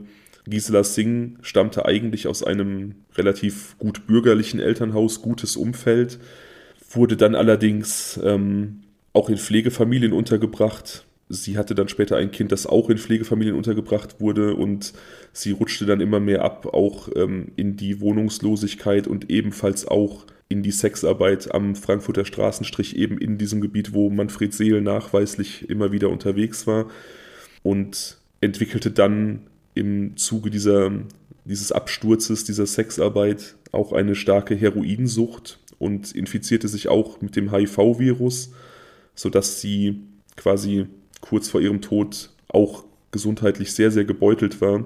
Sie wird im Prinzip vermisst gemeldet von den Mitarbeitern eines oder von den Sozialarbeitern eines ähm, Cafés am Frankfurter Bahnhof, das speziell so in dieser offenen Drogenszene ähm, beheimatet war, also wo diese Menschen hingekommen sind, um so einen sicheren Raum zu haben, um zu konsumieren, hm. auch einfach saubere Spritzen zu bekommen und so. Hm. Und auch diese Sozialarbeiter sagen aus, dass Gisela Singh kurz vor ihrem Tod erheblichen Leidensdruck hatte, Suchtdruck hatte und zwischen 100 und 200 Mark am Tag brauchte, um ihre Heroinsucht zu befriedigen und deswegen in der Wahl ihrer Freier auch nicht sonderlich vorsichtig war. Also das würde auch wieder dazu passen, dass sie vielleicht mit jemandem mitgegangen ist, wo andere vielleicht kein gutes Gefühl gehabt hätten. Mhm. Das ist so schrecklich. Also ich finde, man hat so viel Mitleid mit diesen Menschen, die einfach gezwungenermaßen, also von diesem Gift getrieben, solche Dinge tun müssen und wahrscheinlich die das letzte Stück Selbstachtung irgendwann, weiß ich nicht, entweder los äh, weggeworfen haben oder ganz tief in sich versteckt haben. Ich weiß es nicht, aber es ist, ähm, weiß ich nicht. Also mir zerbricht immer so ein bisschen auch das Herz, wenn ich solche Geschichten höre. Ja, weil ich immer daran denke, diese Menschen, das waren ja alles mal Kinder mit, mit Träumen und Visionen. Hm. Und wie ist dann, was ist dann auf dem Weg schiefgelaufen? Wie sind die dann so ab, von der Bahn abgekommen, dass sie sich irgendwann so egal geworden sind? Und ja, eben auch diese Drogensucht, das ist für mich so was ganz, ganz schwer nachvollziehbares. Das ist natürlich auch so ein, so ein, so ein trostloses Gesamtbild. Ne? Also ich, ich finde, so Sexarbeit an sich, das ist vollkommen legitim, dass wenn man das aus freien Stücken tut, dann ist das als Job zu betrachten wie jeder andere, wenn man das mit sich vereinbaren kann, cool. Da bin ich überhaupt nicht irgendwie, also das betrachte ich gar nicht kritisch, aber diesen Cocktail aus eben Sucht, Druck, und Verwahrlosung und dann eben dieser doch wahrscheinlich sehr, sehr harten Welt dieses, dieser Straßenprostitution. Das ist, glaube ich, kein schöner Cocktail. Hm. Ja, genau. Zeugen wollen auch gesehen haben, dass Gisela Singh in Manfred Seels Auto stieg und mit ihm weggefahren ist, als sie das letzte Mal gesehen wurde. Das ist allerdings keine hundertprozentige verbürgte Aussage, aber es ist dann wieder, es ist dann wieder so ein, so ein Ding, was ihn wieder mit dieser Tat in Verbindung bringt. Es ist halt sein Jagdgebiet und es gibt Zeugen, die ihn mit ihr gesehen haben wollen. Aber wie können diese Zeugen ihn genau identifizieren? Keine Ahnung. Wenn sie ihn nicht kannten. Wahrscheinlich, ähm, es gibt ja immer wieder diese Fälle, wo sich Menschen dann auch nach tausend Jahren noch an irgendwelche Details erinnern. Ich weiß, wie gesagt, auch nicht, wie valide das ist. Ich weiß nur, dass es diese Aussagen gibt. Ja, finde ich ehrlich gesagt schwierig, ne? Also wenn du überlegst, dass, dass, also dass er sagen wir mal 2014 entlarvt wurde und dann quasi erst seine Bilder der Öffentlichkeit äh, äh, zugänglich gemacht worden sind, sodass halt, von wann reden wir, von 1991, ne, also wirklich lange Zeit davor, ob man sich dann wirklich noch so gut daran erinnern kann. Ich weiß ja nicht, gerade an so einem belebten Bahnhof oder in so einem, äh, so einem äh, Strichviertel oder wo auch immer das da ist und äh, weiße, also das ist, wo immer so viel Dynamik ist, so viel Bewegung und so stattfindet, da weiß ich nicht, ob man sich da wirklich an sowas erinnern kann. Ich habe da meine Zweifel. Ich weiß es auch nicht, aber er war ja wohl auch kein ganz Unbekannter. Also es gab ja wohl auch, wie gesagt, mehrere Prostituierte, die gesagt haben, dass sie bei ihm eingestiegen sind, aber dann doch nicht handelseinig wurden, weil er eben missbrauchen wollte. Also ich, ich kann mir vorstellen, dass man ihn halt auch so ein bisschen kannte und vielleicht aufgrund dessen auch identifizieren konnte, dass sie mit ihm gefahren ist. Aber ich weiß es nicht. Ja, aber das ist ein Argument, da, da, da kannst du recht haben, ja. Sie wird dann von Pilzsammlern in einem Wald gefunden. Die Leiche ist mit Ästen und Laub zugedeckt. Sie wurde gewürgt und ihr Bauchraum aufgeschnitten, ihr Dünndarm entfernt, der wird auch niemals gefunden. Das ist dann wieder so ein Ding, wo vielleicht sein, seine kannibalistische Ader irgendwie eine Rolle gespielt hat. Und jetzt sind wir bei der Connection zu Tristan Brübach. Ihre Schuhe wurden ganz ordentlich neben ihrem Kopf abgelegt, also dass man davon ausgehen kann, dass sie da sehr wohl überlegt platziert worden sind. Und bei Tristan Brübach erinnerst du dich vielleicht, dass dessen Schuhe auf der Leiche platziert wurden. Ja. Jetzt hat man eben diese Übereinstimmung, dass da ein Täter unterwegs war, der offensichtlich Organe entnommen hat und mit dem Messer hantiert hat, irgendwie aufgeschlitzt, Fleisch entnommen und dann eben dieser Tick, die Schuhe zu platzieren. Und da ist dann halt die Connection der Polizei, dass man halt auch in diese Richtung ermittelt hat, könnte Manfred Seel für den Tod von Tristan Brübach verantwortlich sein, denn auch da haben wir diese extreme Gewalt, das Entnehmen von Fleisch, das Abschneiden der Hoden und eben auch dieses Platzieren der Schuhe. Was allerdings dagegen spricht, ist, dass man, vielleicht erinnerst du dich, auf einem der Schulhefte von Tristan einen blutigen Fingerabdruck gefunden hat, von dem man davon ausgeht, dass der Täter ihn hinterlassen hat. Und der hm. passt eben nicht zu Manfred Seel.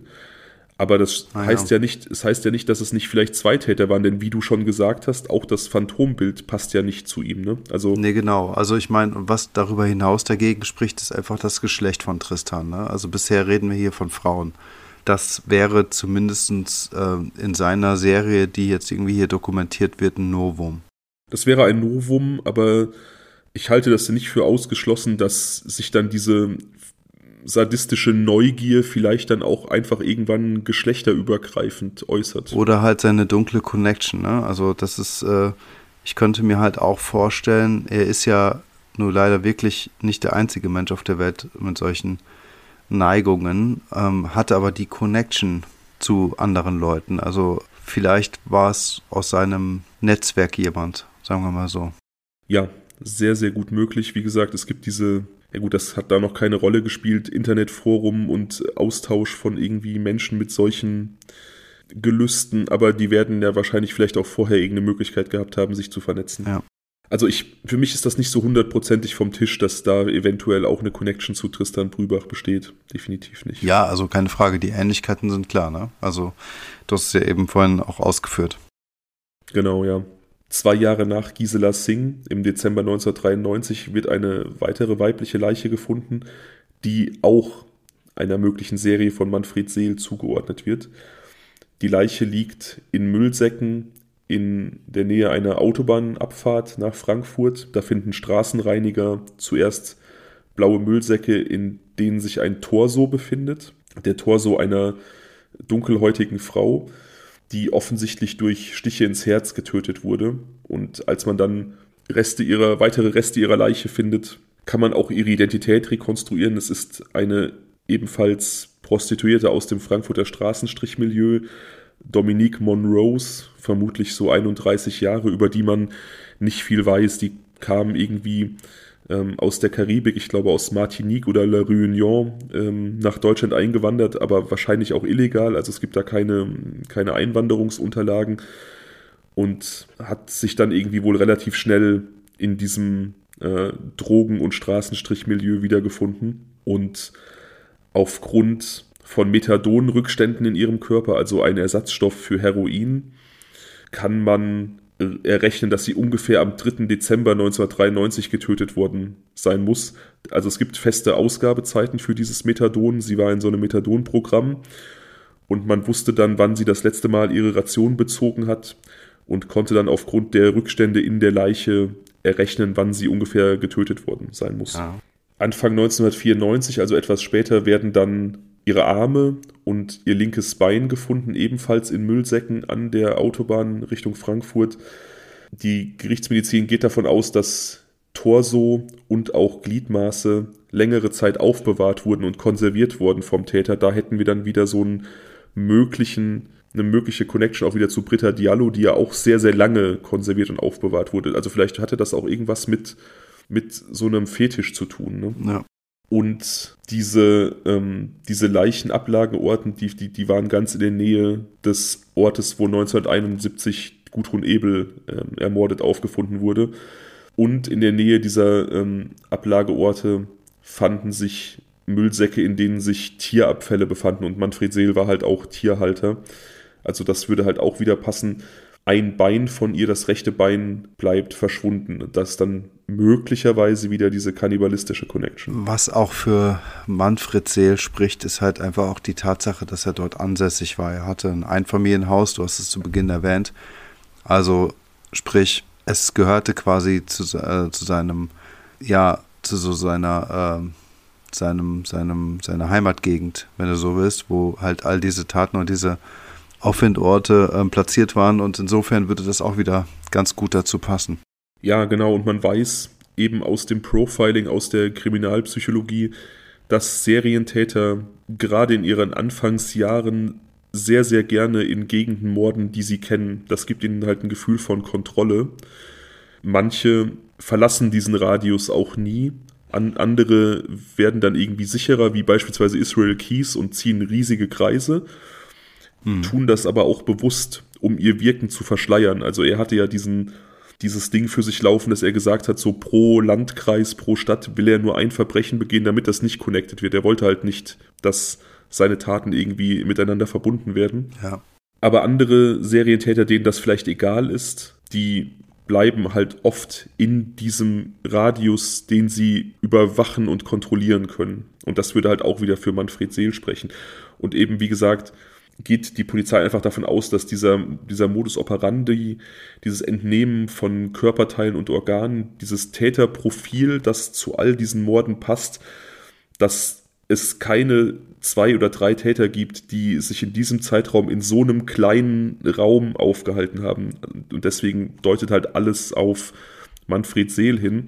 Und eben auch dieser Umstand, dass die meisten Opfer eben sehr, sehr vulnerable Persönlichkeiten waren, die aus diesem sehr verfügbaren Straßenstrichmilieu kamen, wo man eben, da haben wir schon sehr oft drüber gesprochen, wo man eben schnellen Zugang zu den Menschen hat und deswegen solche Täter auch oft da ihre Opfer suchen, weil die eben auch nicht vermisst werden oft, weil man da nicht mit der Polizei spricht sehr oft. Ne? Mhm. Und die anderen beiden Opfer, die in diesem Altenheim gearbeitet haben, das waren vielleicht einfach, die weichen ab, aber die waren halt verfügbar, weil die eben auch in einem Gebiet verfügbar waren, das Manfred Seel kannte und kontrollieren konnte, eben weil er da gearbeitet hat. Und das jüngere Mädchen Gudrun Ebel, die kannte er ja vielleicht sogar aus dieser Jugenddisco. Ne? Also das würde diese Abweichung von diesem Modus operandi äh, Straßenstrich erklären. Ja, und doch muss ich mal fragen, klar, alles spricht äh, dafür, dass er das war, ne? Und ähm, er, es die, also die Körperteile wurden ja bei ihm gefunden. Man sah ihn beim äh, Straßenstrich regelmäßig. Es gibt die Berichterstattung von denjenigen Prostituierten, die bei ihm dann irgendwie ausgestiegen sind, weil er handgreiflich wurde. Ähm, er hat sich in der Nähe dieses Altenheims äh, äh, befunden oder dort in der Nähe gearbeitet. Alles spricht dafür, dass er es war. Nichtsdestotrotz, gibt es denn irgendwelche Beweise, also irgendwie, weiß ich nicht, Fingerabdrücke, irgendwas, was darüber hinaus quasi wirklich eine direkte, eine direkte Verbindung darstellt? Klar, du wirst jetzt sagen, hey, ja, man hat in seiner Garage das und das gefunden, aber ähm, er hat ja diese Sexwohnung mit seinem Arbeitskollegen, der ja auch vorher verstorben ist. Vielleicht hat er auch deren Zugang zu der Garage. Also was macht dich da so sicher oder generell äh, alle Leute, die irgendwie sich damit beschäftigt haben, dass er auch wirklich der Mörder oder der Serienmörder hier ist? Hm, auf Werner Lederer kommen wir gleich noch zu sprechen. Also okay. auf seinen, auf seinen äh, Freund und Kollegen. Ich schließe noch kurz diese Opferreihe ab und dann kommen wir dazu. Ja, okay.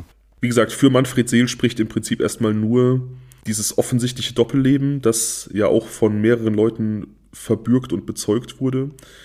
Diese unglaubliche Pornografie, die bei ihm gefunden wurde, die sich eben auch damit deckt, mit äh, Dingen, die den Opfern angetan wurden.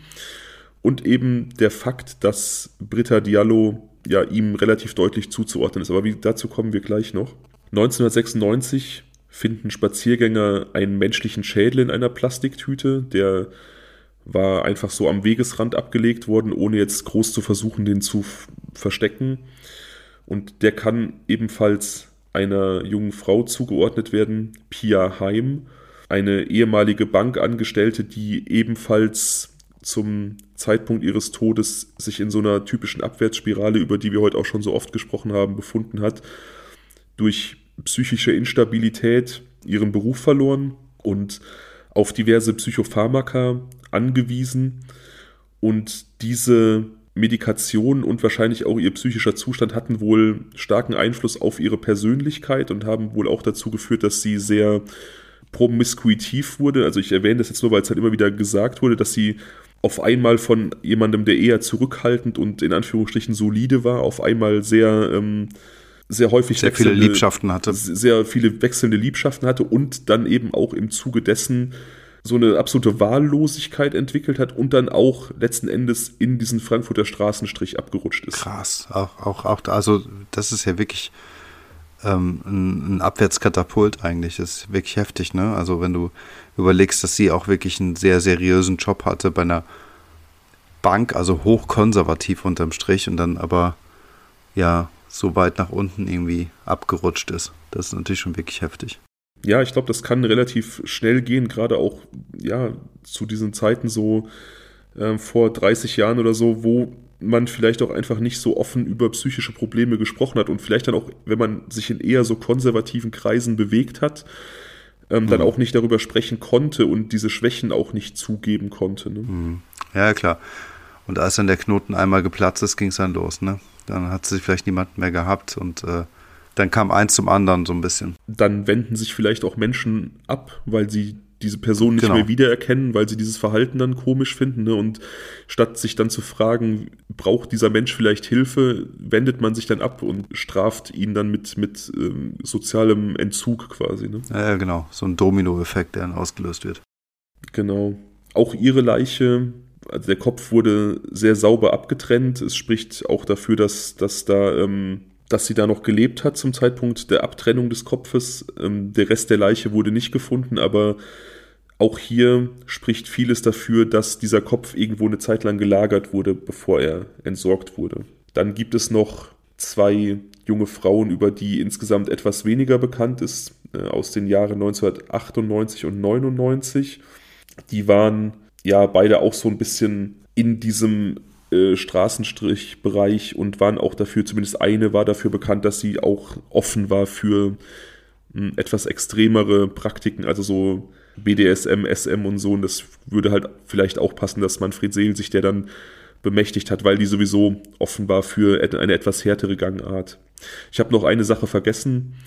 Nach diesem Mord an Gisela Singh, da hat Manfred Seel erstmal einen längeren USA-Aufenthalt gemacht und das wurde dann auch von der Polizei und von Profilern so ein bisschen als so, so eine Art ja, Urlaub nach der Tat, so eine Flucht nach der Tat erstmal gesehen. Also das finde ich äh, zum einen interessant, weil das halt diese zwei Jahre Differenz zu Dominique Monrose eben auch erklären würde. Ähm, auf der anderen Seite muss man ja auch sagen, dass ähm, danach doch recht lange Zeitfenster vergangen sind. Also drei Jahre hier, zwei Jahre dort und dann zwischen 1999 und 2003 nochmal ganze vier Jahre. Also er war jetzt auch schon ja auch teilweise unregelmäßig aktiv. Gleichzeitig wäre es spannend herauszufinden, ob in seiner Zeit in den USA ähnliche Fälle vielleicht stattgefunden haben, genau. die man mit ihm in Verbindung bringen könnte oder auf seinen anderen Urlauben. Ne? Wie gesagt, er war mit seiner Frau in Afrika, er war in Südostasien. Das sind ja dann auch Bereiche, wo ähm, ja, wo vielleicht das auch nicht so auffällt, also wo so Verbrechen vielleicht auch nicht so erfasst werden, gerade zu der Zeit. Darüber ist halt nichts bekannt und das würde ich aber auch sehr, sehr interessant finden, da mal nachzuforschen.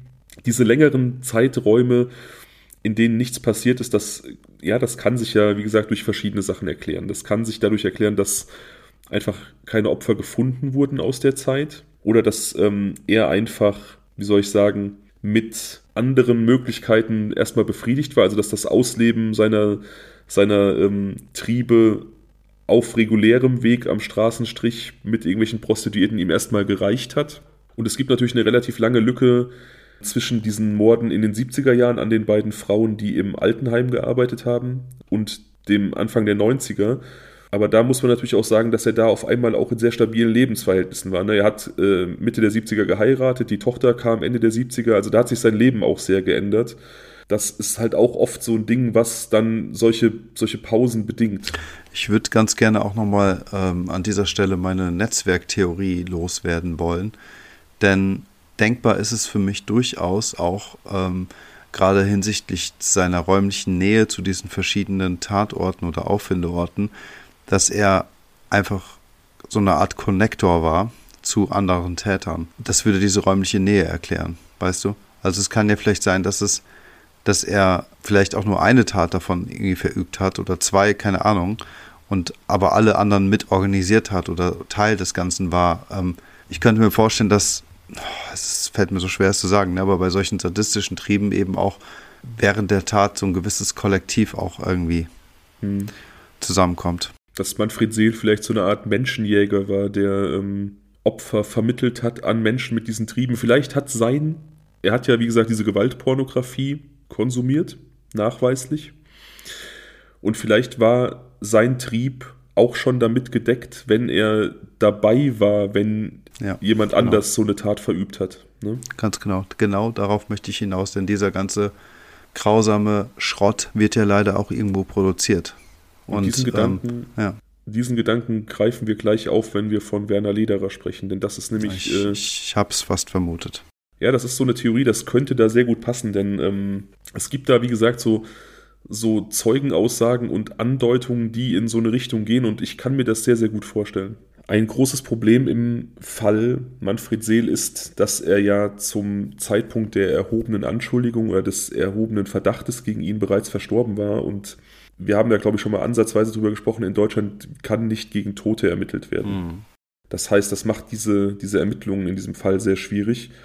Man versucht also nicht unbedingt gegen Manfred Seel zu ermitteln, sondern man versucht die Identität möglicher Opfer zu ermitteln, um und die Identität möglicher Mittäter, um Ermittlungen überhaupt rechtskräftig am Laufen halten zu können. Das ist ja, gar nicht verstehe. so einfach, ja? weil diese Unschuldsvermutung über den Tod hinaus gilt und das hat auch irgendwas mit, mit, keine Ahnung, Schutz der Totenruhe, Persönlichkeitsrechte zu tun, dass man dann einfach gegen tote Personen nicht ermittelt. Mhm. Aber dadurch, dass man jetzt sagt, okay, Vielleicht gibt es Komplizen, können diese Ermittlungen dann quasi auch so undercover gegen Manfred Seel weitergeführt werden. Und ja, da rückt jetzt so ein bisschen der mehrfach erwähnte Werner Lederer so ein bisschen in den Fokus. Denn der hat gemeinsam mit Manfred Seel diese Garage angemietet, in der die Leiche gefunden wurde, die alles ins Rollen gebracht hat. Und der Vermieter dieser Garage hat ausgesagt, dass die beiden da sehr, sehr häufig zusammen irgendwie rumgewerkelt haben. Also er hat die da oft gesehen, dass sie da irgendwas gemacht haben. Mhm. Und nach dem Tod von Werner Lederer war Manfred Seel wohl so gut wie gar nicht mehr an dieser Garage, hat der Vermieter ausgesagt. Wie ist denn Werner Lederer gestorben? Keine Ahnung. Ich glaube auch an irgendeiner Krankheit, aber das weiß ich nicht hundertprozentig, weil dessen Tod halt, als er gestorben ist, ja quasi keine Rolle gespielt hat. Ne? Also das ist jetzt irgendwie nichts, was naja. dokumentiert ist. Nee, aber, ja, aber einfach mal, ähm, es kann ja auch sein, dass äh, Werner Lederer hier eigentlich der Täter ist und ähm, die sich natürlich ein gewisses sadistisches, auch sexuelles Hobby geteilt haben. Das ist ja mal offensichtlich, das ist unstrittig aufgrund der, dieser Sexwohnung, die sie angemietet haben. Aber es würde doch zumindest erklären, sagen wir mal, Werner Lederer ist plötzlich gestorben warum ähm, die Garage nicht leergeräumt wurde. Ja, ja, wie gesagt, die hatte ja auch ähm, Manfred Seel mitgemietet, deswegen wurde die wahrscheinlich nicht leergeräumt. Ja, aber er hatte, er hat vielleicht sich auch nichts dabei gedacht, ne? Also er war ja auch schon ein bisschen älter, wurde gerade selbst krank und dann ist natürlich so eine Garage, die einfach voll mit irgendwelchen Zeugs ist, äh, total irrelevant aus seiner Perspektive. Gehen wir mal jetzt mal davon aus, er war unschuldig. Weißt du? Ja, natürlich. Und, ja. Aber dann, dann wäre er immer noch, also du gehst jetzt davon aus, dass er ein sehr, sehr abartiger, äh, eine sehr, sehr abartige Pornografie einfach äh, konsumiert hat, aber ansonsten diese Taten nicht begangen hat. Ja, ich will es mal zumindest als Option in den Raum werfen. Das ist eine Option. Weil, also ja. mir fällt es mir fällt's nämlich eben auch sehr schwer, über Verstorbene so zu sprechen. Und ähm, daher versuche ich mal zumindest zu sagen, im Zweifel für den Angeklagten irgendwie, ne? Und also ich weiß ja nicht, was jetzt noch kommt, aber aktuell würde ich jetzt sagen, es ist durchaus auch möglich, dass er nicht der, der Serientäter hier ist. Ist möglich, ja. Ich habe allerdings auch schon die Theorie gehabt, wenn ich jetzt wüsste, wie Werner Lederer gestorben ist, dass vielleicht Manfred Seel ihn getötet hat. Also dass ähm, er in dem Wissen, dass er bald sterben wird, sich vielleicht seines Komplizen entledigt hat, warum auch immer. Mhm. Vieles spricht dafür, dass, dass die beiden vielleicht zusammen gehandelt haben und dass vielleicht Werner Lederer so ein bisschen die treibende Kraft war. Denn gemeinsame Bekannte berichten davon, dass deren Freundschaft sehr ungesund war. Beide waren dadurch verbunden, dass sie sehr, sehr viel getrunken haben, sehr starken Alkoholmissbrauch betrieben haben. Und äh, Bekannte sprachen davon, dass es da fast schon eine symbiotische Verbindung zwischen den beiden gab. Die konnten quasi nicht ohneinander sein. Und Lederer war dabei aber der, der die, die Richtung vorgegeben hat, der Entscheidungen getroffen hat. Und Seel war eher so wie so ein willenloser Lakai, der ähm, quasi immer mitgezogen ist. Also der da teilweise wirklich so wie, wie keinen eigenen Willen gehabt haben soll. Verstehe. Also es gibt keinen Anhaltspunkt, dass Lederer da irgendwie beteiligt war. Ne? Auf der anderen Seite gibt es halt, wie gesagt, auch keinen Anhaltspunkt, wie du sagst, dass das Seeles war und ähm, nicht doch Lederer. Was halt für Seel spricht, ist, dass, dass einfach seine, sein Bewegungsprofil zu sehr vielen dieser Morde passt und dass diese Garage schon in erster Linie von ihm genutzt wurde. Also die hatten die gemeinsam gemietet, die haben da auch zusammen rumgewerkelt, aber er hat die schon primär genutzt. Aber ich halte es tatsächlich für sehr wahrscheinlich, ähm, gerade auch wie gesagt aufgrund dieser, dieser Schilderung, dieser Freundschaft der beiden, dass die zusammen agiert haben. Ich glaube auch. Nichtsdestotrotz kann es ja wirklich so sein, dass äh, Werner Lederer jetzt hier wirklich äh, den Hut auf hatte und ähm, er war nun mal mit ihm auch in einer geschäftlichen Beziehung, also deswegen ist hier auch eine räumliche Nähe gegeben. Das würde das zumindest auch nicht ausschließen. Äh, hat man denn im Nachlass von Werner Lederer irgendwie auch ähnliches pornografisches Material gefunden, wie bei Manfred Seel? Dazu weiß ich nichts, dazu ist nichts bekannt. Hm. Ich weiß auch nicht, ähm, also zudem ist generell super wenig bekannt. Ja, ich kann mir vorstellen, dass der verstorben ist, dass der vielleicht auch alleinstehend war, dass dann einfach ein, dessen Kram entrümpelt wurde und da einfach niemand so genau hingeguckt hat. Ne? Naja, klar. Einfach alles weg in die Tonne und, und weg ist. Genau. Und bei Manfred Seel hat man halt eben sehr, sehr genau hingeguckt, eben weil man da diese Leichenteile in der Tonne gefunden hat. Das ist ganz klar, ne? da, ähm, da wird dann jeder Stein dreimal umgedreht. Naja, klar. Ich weiß auch nicht, die Polizei hält ja auch immer gerne mal bestimmte ähm, Ermittlungserkenntnisse zurück, um vielleicht dann noch irgendwie so bestimmtes Wissen zu haben, was man nicht mit der Öffentlichkeit teilt, um ähm, irgendeinen Wissensvorsprung zu behalten. Und ich kann mir vorstellen, dass man vielleicht an der Leiche von ähm, Britta Diallo irgendwelche DNA-Spuren von Manfred Seel gefunden hat, weil man einfach immer so klar formuliert hat, dass man, dass er der Täter ist. Ne? Also dieses, mhm. da, da kam kein großer Zweifel auf und das liegt, glaube ich, nicht nur daran, dass er der Hauptnutzer dieser Garage war, sondern dass man vielleicht da noch irgendwelche Anhaltspunkte gefunden hat, die man nicht unbedingt klar kommuniziert hat. Mhm. Ist auf jeden Fall möglich. Also ich, ich gehe schon davon aus, sehr, sehr sicher sogar, dass Manfred Seel beteiligt war an diesen Taten zumindest. Ich stelle aber in Zweifel, dass er allein verantwortlich war. Ja, also ich glaube, dass, also ich sehe das ähnlich wie du. Also ich kann mir nichtsdestotrotz halt alles Mögliche vorstellen jetzt hier. Vielleicht ist es ja noch ein größeres Gespann, wie schon gesagt, ne? also irgendwie ein Netzwerk, ähm, zu dem vielleicht der Lederer auch gehörte. Ist ja auch denkbar. Ja, ja, und wie gesagt, wir dürfen das nicht vergessen.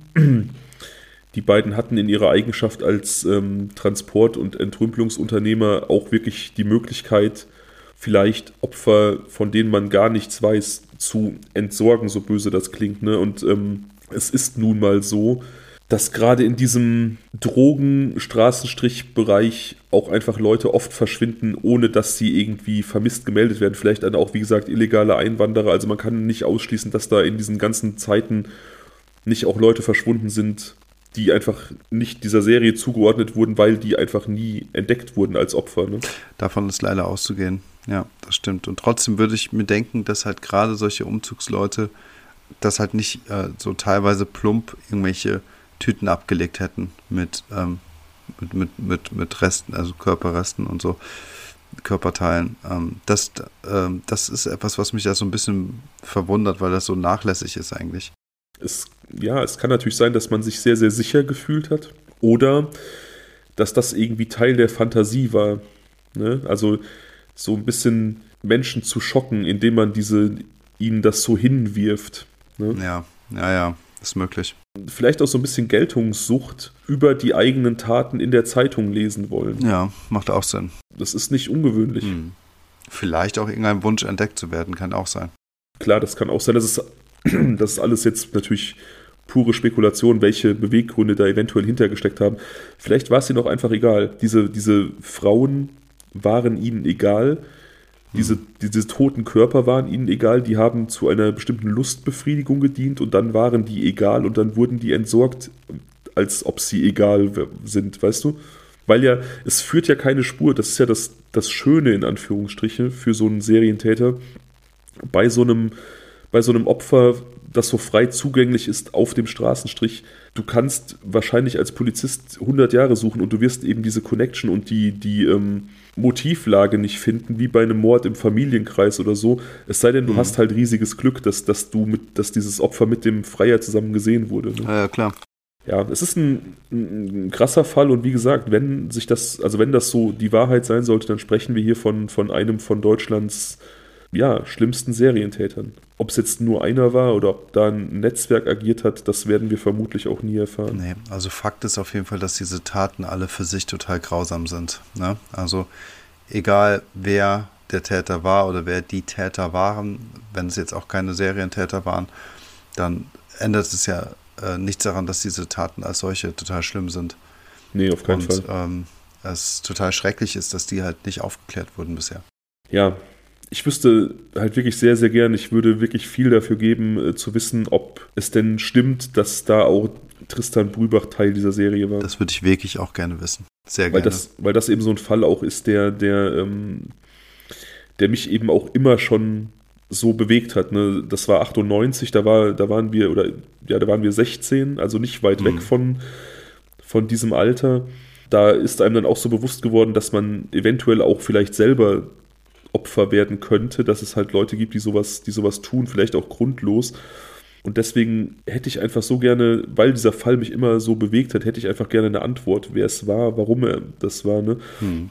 Ja, und irgendwie so dieser kleine True Crime Aluhut in mir, der, der will vielleicht auch glauben, dass das so Teil von sowas Größerem war, von so einer Serie. Ja, ja, klar. Kann ich auch verstehen. Das ist äh, so, so, solche Detektivwünsche haben wir ja häufiger hier. Tja, kann man nur hoffen, dass sich das irgendwann mal aufklären wird. Aber tja, ich sehe da schwarz. Ich leider auch. Verbunden damit aber, wir sehen schwarz. Was seht ihr? Schreibt das gerne mal in die Kommentare oder per PN. Wie seht ihr diesen Fall? Denkt ihr, dass Manfred Seel alleine gehandelt hat oder denkt ihr, dass da vielleicht mehr dahinter steckt? Was denkt ihr von dieser Tristan Brübach Connection. Folgt uns gerne bei Instagram, um mitzudiskutieren. Folgt uns überhaupt gerne bei Instagram, um die Community wachsen zu lassen. Wir freuen uns über jedes neue Gesicht. Folgt uns gerne auch bei YouTube. Da haben wir immer noch das große Ziel der 1000 Abonnenten, auch wenn der Kanal so ein bisschen brach liegt. Das wird sich hoffentlich irgendwann ändern. Das sagen wir jetzt auch schon seit einem halben Jahr, aber wir sind halt auch nur zwei Menschen. Wenn ihr richtig geil findet, was ihr hört, dann schaut mal in unseren Linktree und ähm, gebt uns vielleicht einen Kaffee bei Kofi aus oder guckt mal in unseren Shop, wenn ihr vielleicht eine Tasse wollt oder ein Hoodie. Die Hoodies sind unfassbar bequem. Ja, macht das einfach und äh, hört uns natürlich auch im Radio, wenn ihr denn im Radio Siegen Einzugsgebiet wohnt. Montagabend geht's los. Ja, das wollte ich gerade sagen. Schaltet auf 88.2, Leute. Und seid einfach weiterhin so toll, wie ihr seid. Leiht uns eure Ohren und wenn ihr mögt, dann lasst eine positive Bewertung in der Podcast-App eurer Wahl da. Das hilft uns nämlich auch extrem weiter. Und ganz, ganz große Bitte, helft uns 2024 weiter zu wachsen, neue Menschen zu erreichen. Wenn ihr irgendwie True Crime begeisterte Menschen kennt, dann erwähnt uns bitte, macht ein bisschen Werbung für uns, teilt uns in euren Stories und helft uns einfach, dass wir ein bisschen mehr Reichweite bekommen. Wie man in, der Nieder in den Niederlanden sagen würde, bedankt. Mehr geht nicht. Danke fürs Zuhören. Macht's gut. Haltet euch an Fabians Monolog. Führt das genau so durch. Und ähm, ja, vielen Dank fürs Zuhören. Adios. Bis zum nächsten Mal. Passt auf euch auf. Ja, bis zum nächsten Mal. Ciao.